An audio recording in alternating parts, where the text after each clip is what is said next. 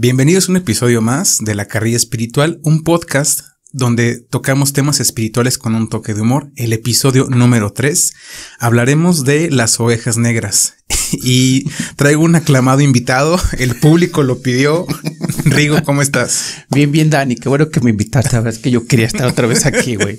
Y como todo tu público en, en, YouTube estuvieron, qué buen invitado, súper comportado, es una maravilla. ¿Cuándo lo vuelves a traer? no, te pidieron. Creo que la gente no, es que no, no te presentamos la, la, la otra vez la gente no sabe cuál es tu hobby, ocupación o qué, hace Rigo. O sea, ¿por qué Rigo tiene su humor? sí, cierto. Pues déjame les platico, jóvenes. Este, soy Rigo Sogué y soy comediante de stand-up. Y pues sí, de repente me salen chistoretes acá divertidos, un poquito eh, sarcásticos, medios ácidos, pero soy buena gente, no se agüiten. O sea, no lo hago con intención de joderle la vida, nada más para que les salga más ameno esta plática que den. Por sí, el, el tema ya es muy importante pero pues también quiero ser ese otro punto de vista del otro lado de cosas que, o, ese güey que no sabe mucho del tema y pregunta para que los demás puedan saber esas cosas que quisieran preguntar o los que quisieran estar aquí. Pues es que en realidad es eso, güey, no sabes del tema y eres, eres comediante. Bueno, empecemos de lleno. ¿Qué es una oveja negra? La carrilla espiritual. En el sistema familiar siempre tenemos la persona que es muy diferente a los demás. Y hay características muy claras de una, de una oveja negra, ¿no? Pero ¿por qué una persona es oveja negra? Y aquí viene la parte filosófica y espiritual de esto.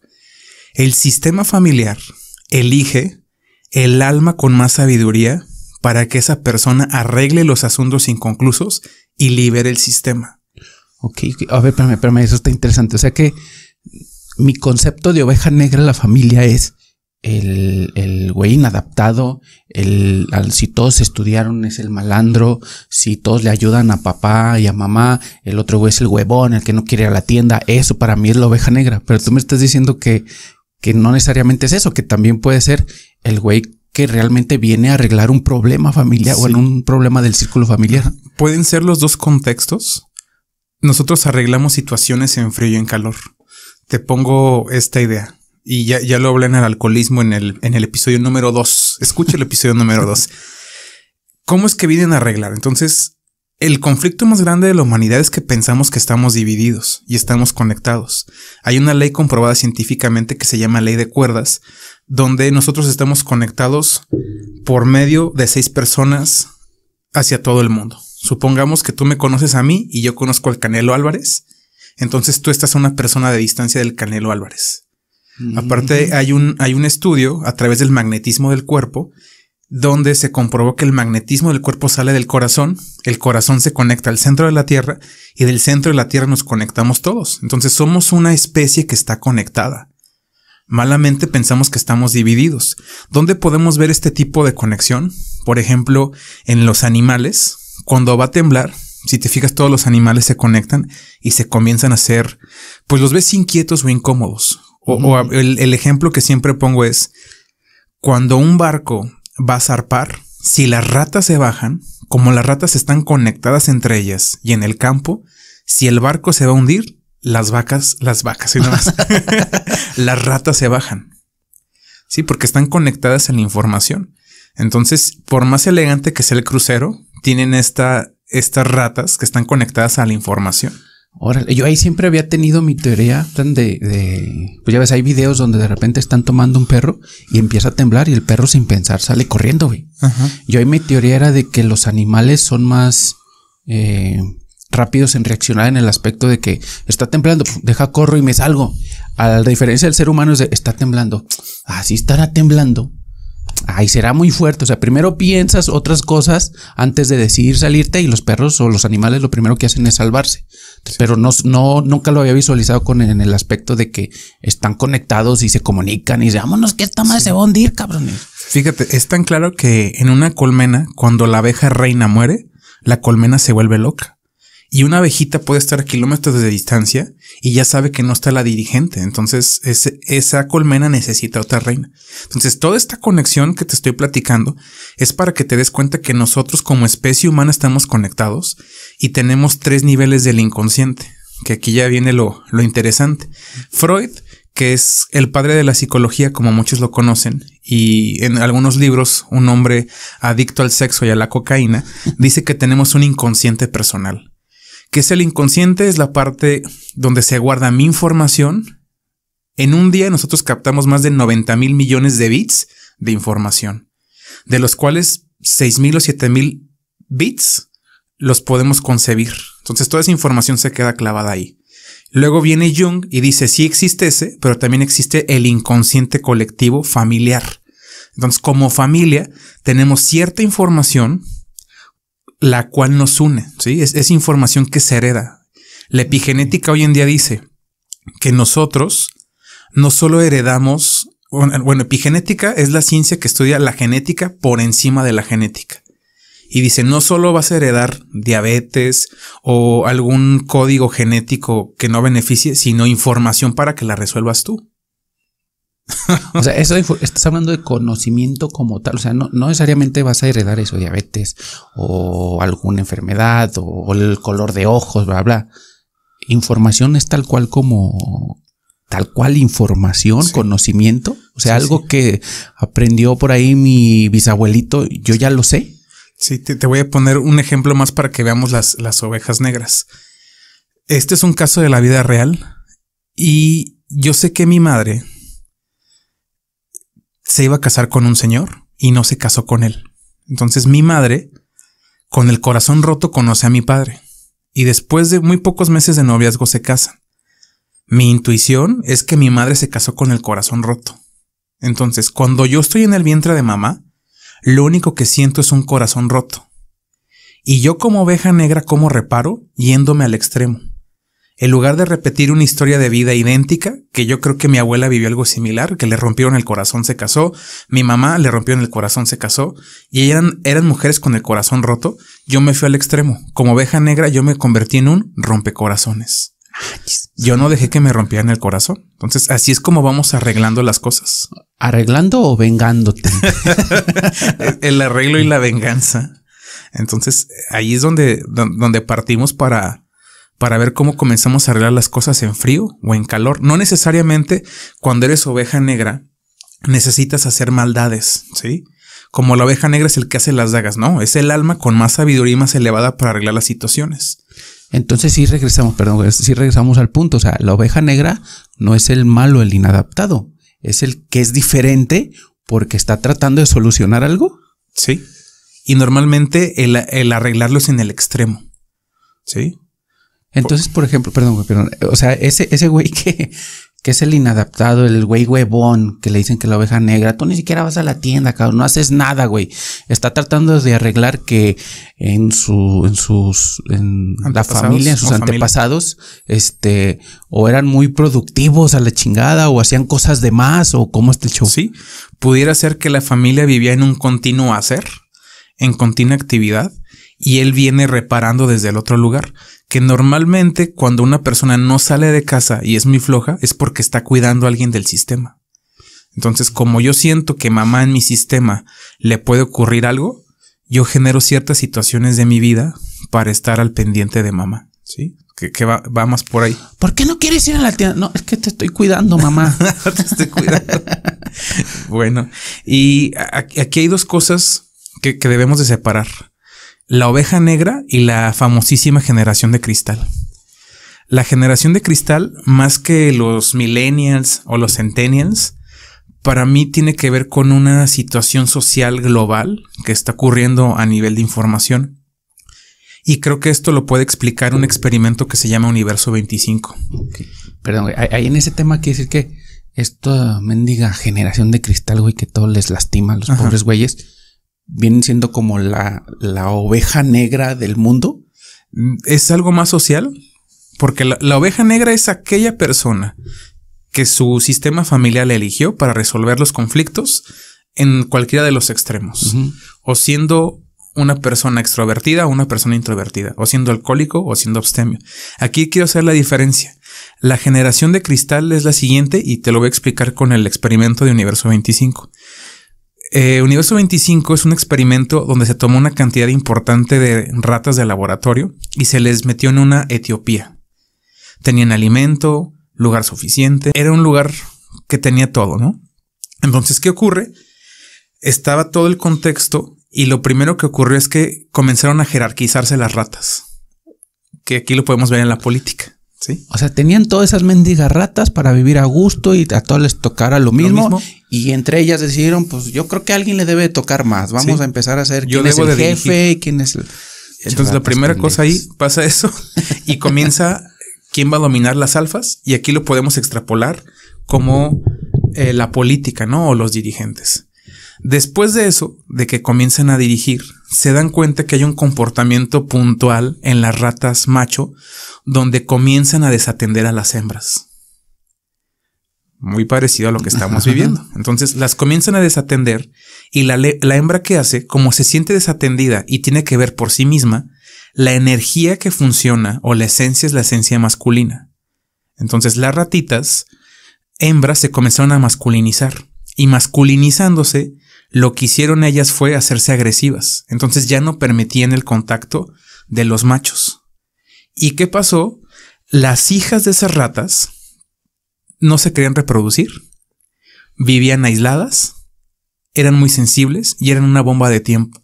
Una ratita que todavía es muy tranquila, de la nada se encabronaba e iba y mataba más ratas. Entonces, ¿te suena esto algo que ocurre en alguna prepa de Estados Unidos? o sea que la generación de cristal son esas mendigas ratitas que vienen a cobrar venganza. Más, más, que cobrar venganza, hay otro estímulo. Bueno, esto es para que te des cuenta cómo viene el estímulo, ¿no? Comenzamos con jerarquías. El macho deja de atender a la hembra, la hembra se siente sola, se masculiniza, tiene hijos que se polarizan o hijos muy agresivos que están reactivos todo el tiempo o hijos que no quieren tener contacto, se aíslan. De hecho, a este rato les llaman eh, ratón guapo. Solo ven por su necesidad, no generan un lugar estable y están muy ocupados de cómo se ven en apariencia física. Mm, tal cual, los, la generación de cristal actual. Tal cual. Y en mi experiencia, el estímulo que está ocurriendo se llama satisfacción inmediata. Estas generaciones todo lo quieren rápido, todo lo quieren fácil y no tienen tolerancia a la frustración. Entonces eso generó la, la generación de cristal. Venimos de unos padres, en mi experiencia, o fue una generación donde los padres fueron muy, pues muy directos, ¿no? O, eran muy conservadores y muy justos. Entonces la otra generación dice, ah, pues como mis papás fueron personas que me educaron con mucha rigidez, ahora yo suelto la mano y ahora hay un meme increíble donde se veía antes un papá ordenándole a su hijo de arriba hacia abajo, ¿no? Como pórtate bien y el niño así como acataba. Y ahora se ve cómo está la generación de ahora, donde el niño en un trono así y los papás pidiéndole perdón. Entonces eso viene porque todos los estímulos que tenemos, desde mi experiencia, acuérdense que hablamos aquí de tendencias, no de leyes, es porque todos los estímulos son rápidos ahorita. TikTok, fíjate, rápido. Comida rápida. No, no le encontramos el camino o. No le, no le vemos el lo que cuesta obtener las cosas, pues Sí. Todo lo queremos rápido. Por eso están pegando, ¿no? Rappi Uber Eats, tráeme comida rápida. TikTok es un boom. ¿Por qué? Porque es, es todo, rápido. Sí. Entonces, entonces, quiere decir que actualmente las, la, estas generaciones de cristal, mazapán y ese rollo es porque están intentando corregir algo, pero en su inexperiencia los güeyes este, se van al extremo. Sí. Es decir, ah, ok, en todo este lado era negro, pues en lugar de irme un punto gris donde sería como lo más justo, se van al lado blanco totalmente. Sí. Y según ellos están bien los güeyes, ¿no? Entonces, ándale. Todo, todo el tiempo es por polos, ¿sí? Vivimos en polos y así es biológicamente, ¿no? O estás embarazada o no estás embarazada, o me estoy protegiendo o estoy siendo cuidado, ¿sí? Siempre nos vamos de un lugar a otro. Entonces, ¿cómo, le hago para ver mi patrón, ¿no? Como, como oveja negra. Primero, no es un castigo, al contrario, es un privilegio donde el sistema te vio como la persona más elevada para que lo arregles. ¿Y cómo se heredan las creencias? Ya lo, ya lo he comentado, ¿no? Por ejemplo, eh, abuela que dice, pues eh, no tengan sexo, aquí le va su cobijita con un hoyo en el centro para que copule, ¿sí? la mamá, la mamá quiso ser eh, novia de Jesús, se metió el seminario y se salió. Entonces, la hija, al haber cierta represión sexual, se va al extremo y se hace teibolera, ¿sí? Es un ejemplo. Pues fíjate cómo se va arreglando. Y ella está reparando el sistema, pero ella está siendo mal vista, está siendo juzgada. Lo único que está haciendo es reparar una frustración sexual, digamos así, o, o de expresión de la sensualidad. Pero yéndose al extremo, Al extremo. totalmente, pues que puede ser bueno, puede ser malo. Sí, Pues no es ni bueno ni malo. Eh, En, en la biología no hay bueno ni malo, hay formas de reparar.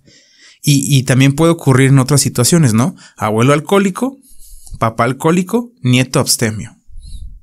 O sea, que puede ser eh, alguien que viene a lo mejor de una familia de narcotraficantes, la chingada, y esos güeyes matan y la chingada. Entonces viene otra generación y dice, no, yo no voy a hacer eso, yo me voy a meter de sacerdote yéndome al Sí. extremo. Ajá, podría ser eso. O que sigan el mismo contexto siendo más grande, un capo más grande que su papá y su abuelo.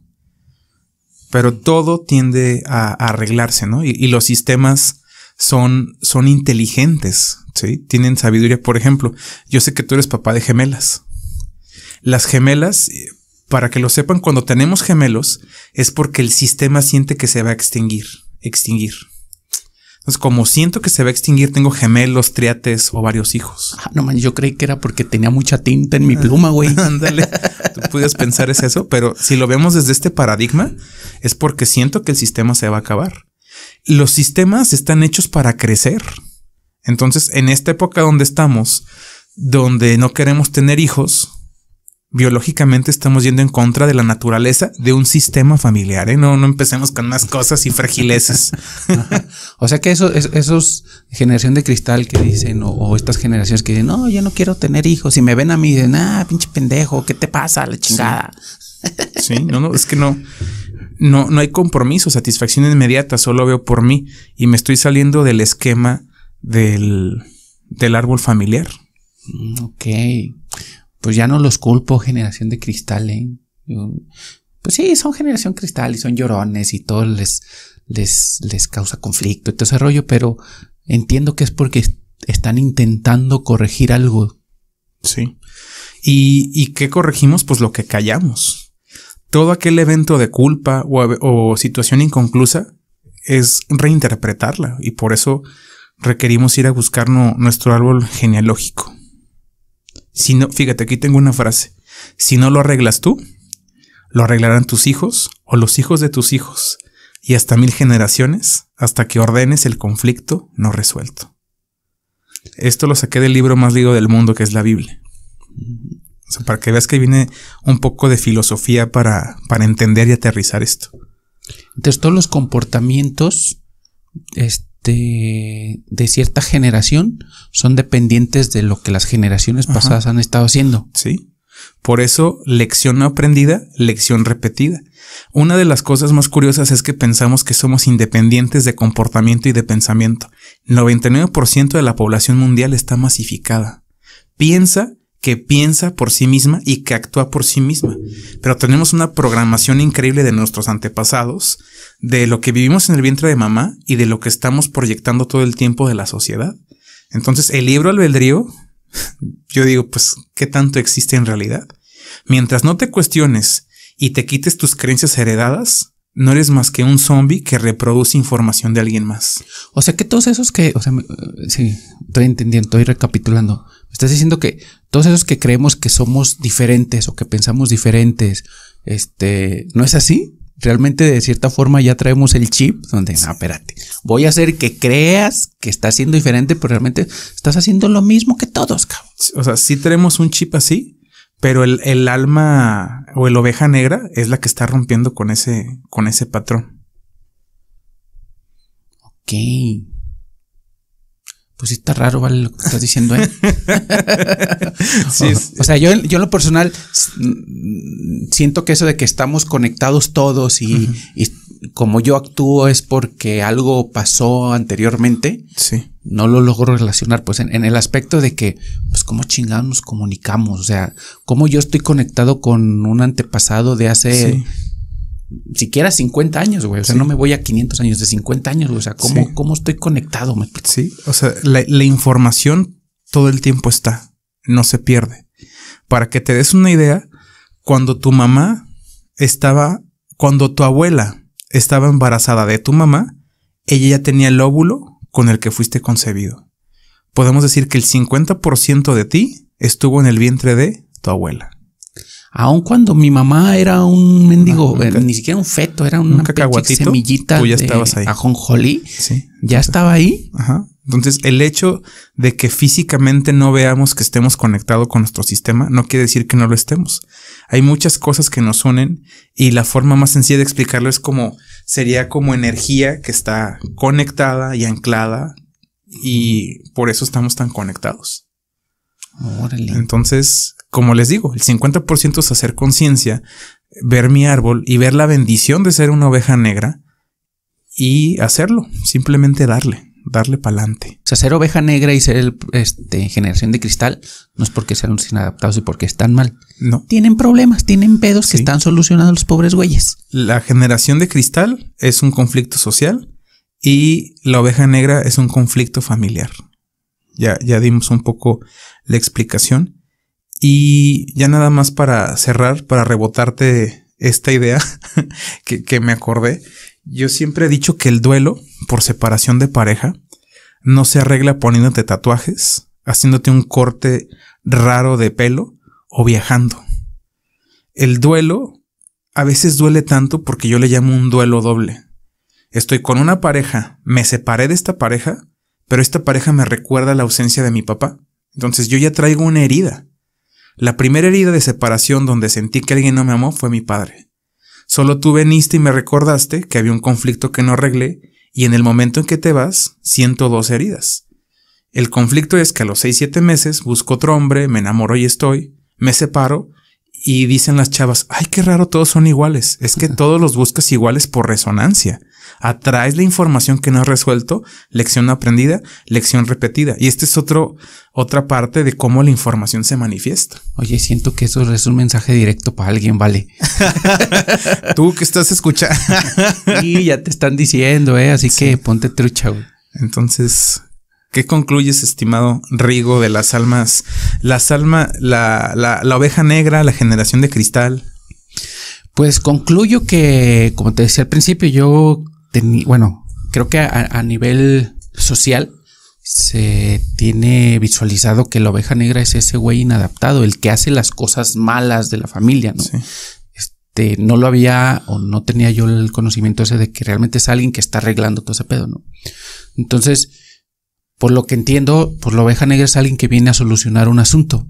Se va al extremo, mal, desde mi punto de vista, malamente, porque si vienes a, es como querer corregir un error con otro error, ¿no? Sí. Entonces, pues traten mejor a las ovejas negras de su familia. Tienes un amigo, alguien que crees que es la oveja negra de tu familia, pues trata mejor de ayudarlo a la fregada. Y los, los, la generación de cristal, pues ya no los voy a criticar tanto a los pobres pendejos porque son esas ratitas. Bueno, aunque ahí sí coincide ratita con generación de cristal, pero ya no los voy a tratar tan mal a los pobres güeyes. Bien. Para cerrar, mi conclusión es, la oveja negra es la bendición que una familia adopta para arreglar un asunto inconcluso desde la luz o desde la sombra, dependiendo de la situación. La generación de cristal es un acto social que se representa en una persona porque se puede expresar porque se queja, porque vive la satisfacción inmediata y pues eso. Oye, pero ahorita que dices eso, pero si la familia no sabe que él es así o esa persona es así porque viene a arreglar algo. Anda, ese es el problema, que lo enjuician bien cabrón. Se la pasan enjuiciándolo, etiquetándolo, y este güey, ¿por qué hace esto? O este güey, ¿por qué es tan introvertido si somos todos súper habladores? Ah, pues es que está arreglando el conflicto nada más. Pero si la familia no lo sabe, pues siempre van a vivir en ese pinche conflicto. Por eso la información es poder, la información es libertad. Ok. Muy bien. Muchas gracias a todos. Espero que haya sido de su agrado. Nos vemos la siguiente semana en su podcast La Carrilla Espiritual. Muy bien. ¿Cuánto grabamos? 26 vaya.